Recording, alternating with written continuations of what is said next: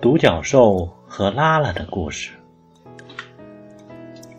有一天，拉拉在森林里遇到一只独角兽，他问独角兽说：“我可以和你做朋友吗？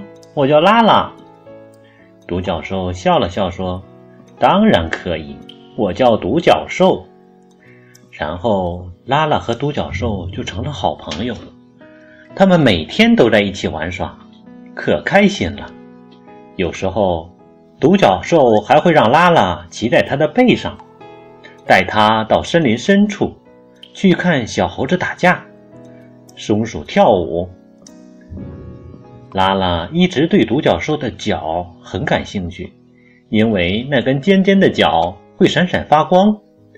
于是，拉拉问独角兽：“我可以摸你的脚吗？”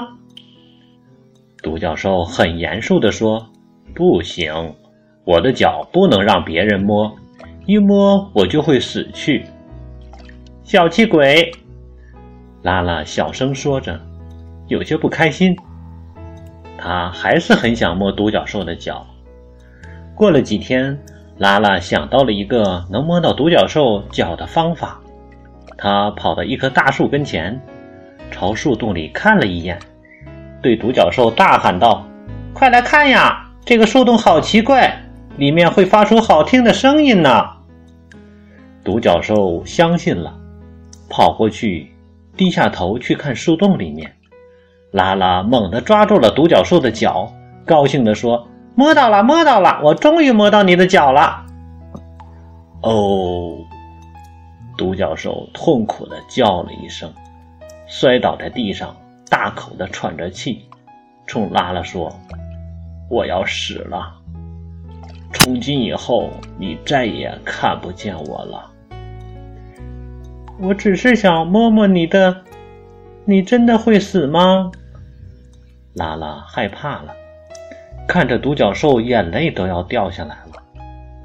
独角兽虚弱地说：“每个人都有不能让别人碰的地方。”我已经跟你讲过，我的脚不能摸，希望你能记住这个教训，保护好自己不能让别人碰的地方，也不要去碰别人不想让碰的地方。说完这些话以后，独角兽就死了。拉拉好伤心，非常非常后悔。自己不听独角兽的话，摸了他的脚。从那以后，拉拉再也没有遇到过别的独角兽，也再也没有去过森林的深处。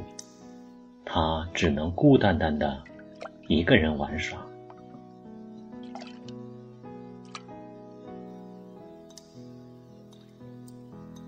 作为宝宝，作为孩子，不能让别人摸的地方。是男孩儿，小鸡鸡；女孩儿，小咪咪。